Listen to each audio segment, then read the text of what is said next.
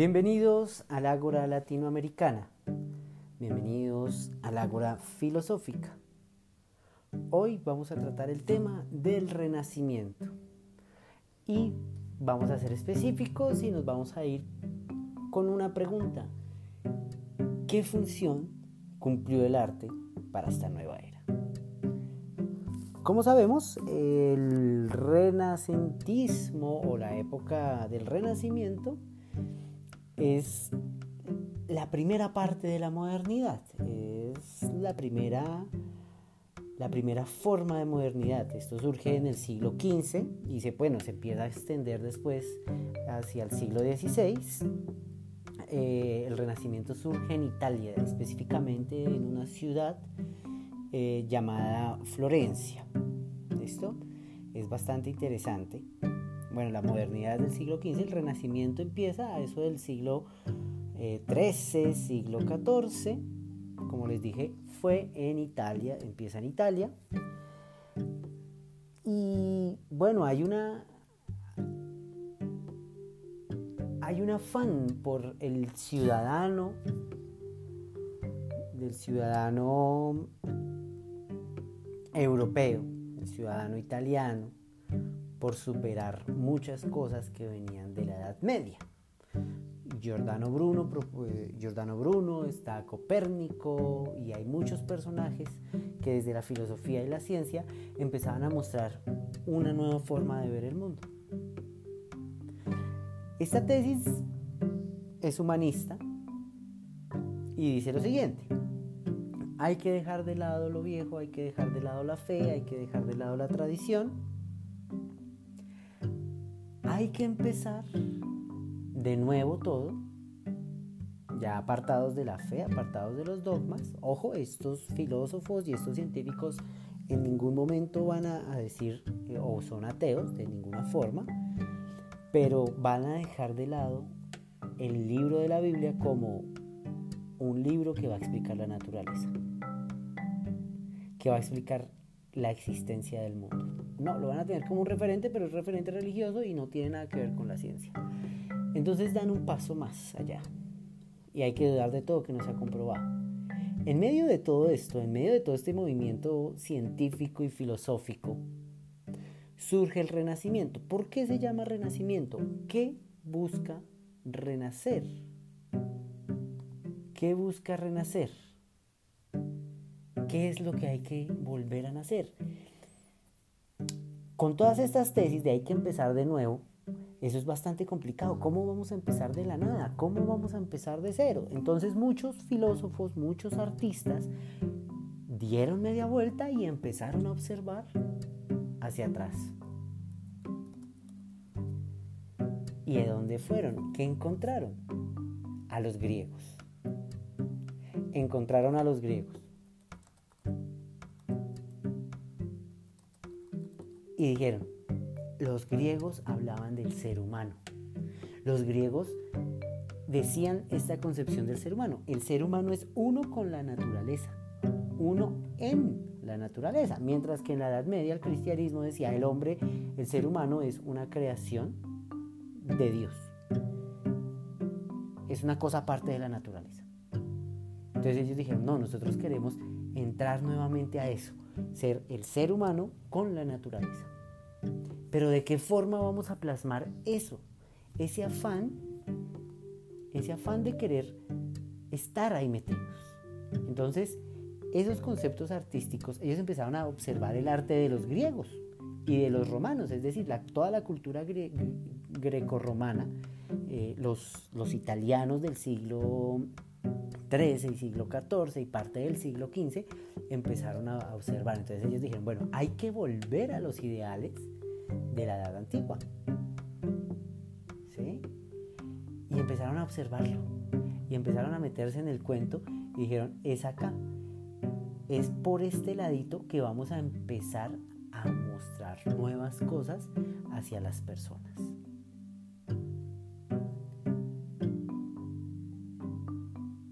Y, surgen eh, bastantes artistas. Tenemos a, a Miguel Ángel, a Leonardo da Vinci, Eh, podríamos contar también entre la literatura a Shakespeare, a Miguel de Cervantes, está Botticelli, ¿sí? este es pintor, Botticelli es pintor, está Boccaccio, que es escritor, eh, está el mismo Dante Alighieri, que es como ese, ese paso, ¿sí? ese paso entre la Edad Media y el Renacimiento y la modernidad. Entonces, el, el mundo es bastante amplio, esto es bastante amplio.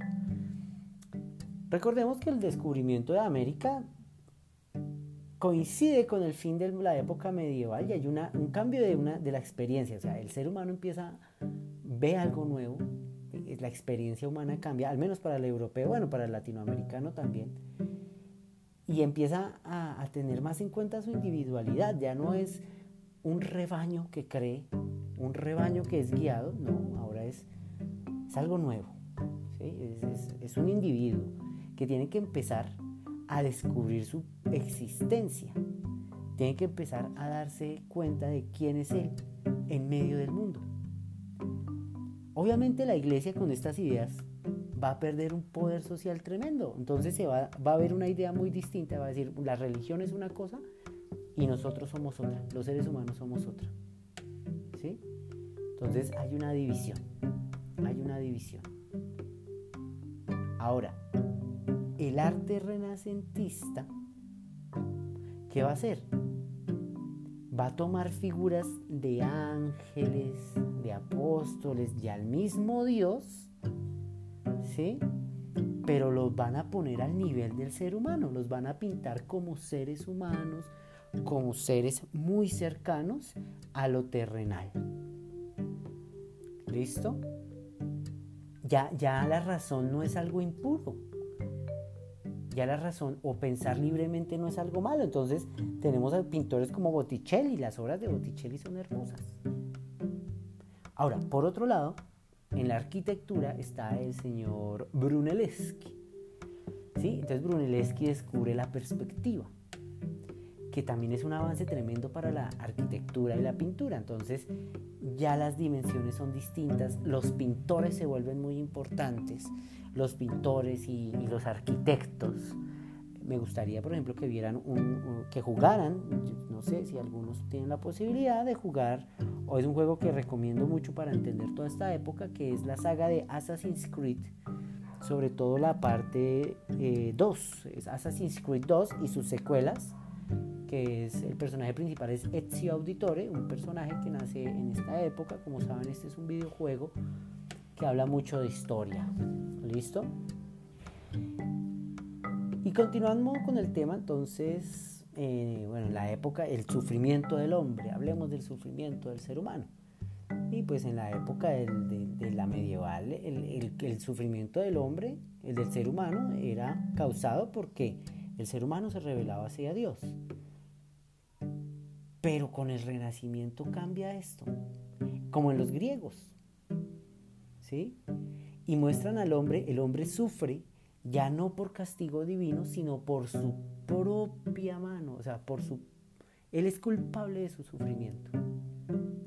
Entonces, el ser humano tiene que hacerse responsable. ¿Por qué sufre el ser humano? Como decía Sócrates, como decían los griegos, el ser humano sufre, sufre, realmente el ser humano sufre por su ignorancia. Eso lo decía Sócrates y eso empiezan a, decirlo los renacentistas y empiezan a mostrarlo en sus obras, empiezan a mostrarlo en sus, en sus pinturas, en sus historias. Ahora ya es el ser humano es responsable de su existencia. Entonces hay un renacimiento del arte antiguo, hay un renacimiento del arte clásico y se empiezan a resaltar bastantes cosas. ¿Qué es lo que tiene el arte clásico que no tenía el arte medieval? Es un estilo muy bonito, es un, estilo en donde eh, las facciones de los seres humanos son bastante detalladas. La mitología griega vuelve a estar de moda. La mitología romana, greco-romana vuelve a estar de moda. Se empiezan a ver en las pinturas a Zeus, se empieza a ver a, Venus, se empieza a ver eh, a Poseidón, a todos estos héroes también. ¿Qué es lo que tiene este arte clásico? El arte clásico tiene un orden, tiene una proporción, tiene una armonía, tiene cierto ritmo, una simetría, lo que yo les hablaba de la perspectiva que es Brunelleschi el que la vuelve a, a traer, ¿sí? Y hay unos colores y hay bastantes, ¿cómo decirlo?, texturas en la pintura. Ahora, eh, ¿qué autores hay? Pues está Piero de, Piero la Francesca, Sandro Botticelli, Paolo Uccello, Angelico, Masaccio, son, son pintores muy buenos. Entonces, eh, hay una alegoría en la pintura. La pintura viene a ser muy importante para entender esta época. Sería bueno que revisaran estas pinturas, que fueran comparándolas, que cogieran cómo eran las pinturas medievales y empezar a compararlas con las pinturas del Renacimiento, que son totalmente eh, distintas, ¿no? Y bueno, eh, también está la escultura. La escultura es hermosa. Esto, esto, esto sí ya es un movimiento fuerte en, en Florencia. Están los dos grandes, Michelangelo y Donatello. Y esto es, esto es totalmente inspiración de la antigüedad. Ojalá algún día tuviésemos, tengamos, tengamos la posibilidad de ir a Florencia y conocer todos estos, estos museos. Creo que el viaje a Europa es obligatorio para conocer todo esto. ¿Qué materiales se usaban? Se usaba el mármol, se usaba el bronce. ¿Listo? Eh, ¿Y cómo la iglesia va a tomar esto? La iglesia tiene, la iglesia no se va, la iglesia católica dice, no, yo no me puedo quedar atrás.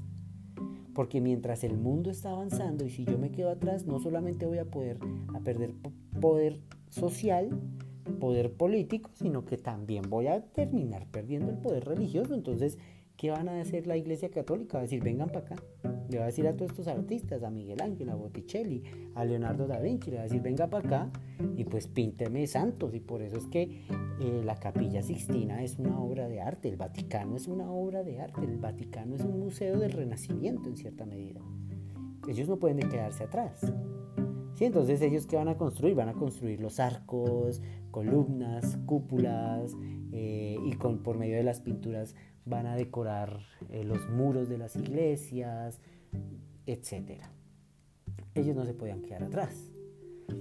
Ahora, ¿quién más va a promocionar el arte?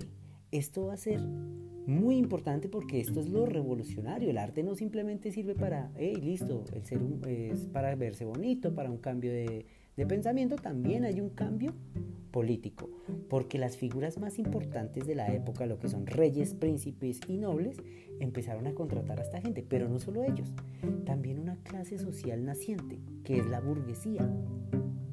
La burguesía empieza a contratar y empieza, bueno, a contratar no, a patrocinar a estos artistas. Se vuelven los grandes mecenas y crean unas escuelas gigantescas de, para los artistas. ¿sí? Ellos son los patrocinadores.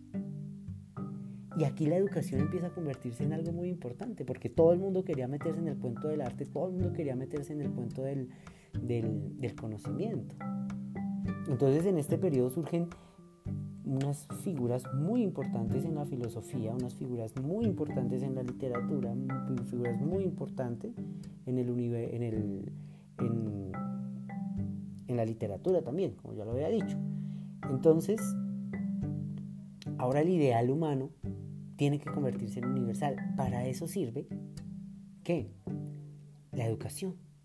Y de ahí se mete la ciencia. Ahí también se mete la ciencia.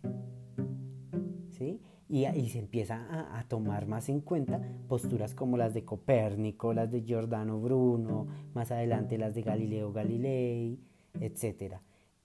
¿Qué es lo que va a servir? El arte va a ser muy importante porque va a ser la promoción del humanismo.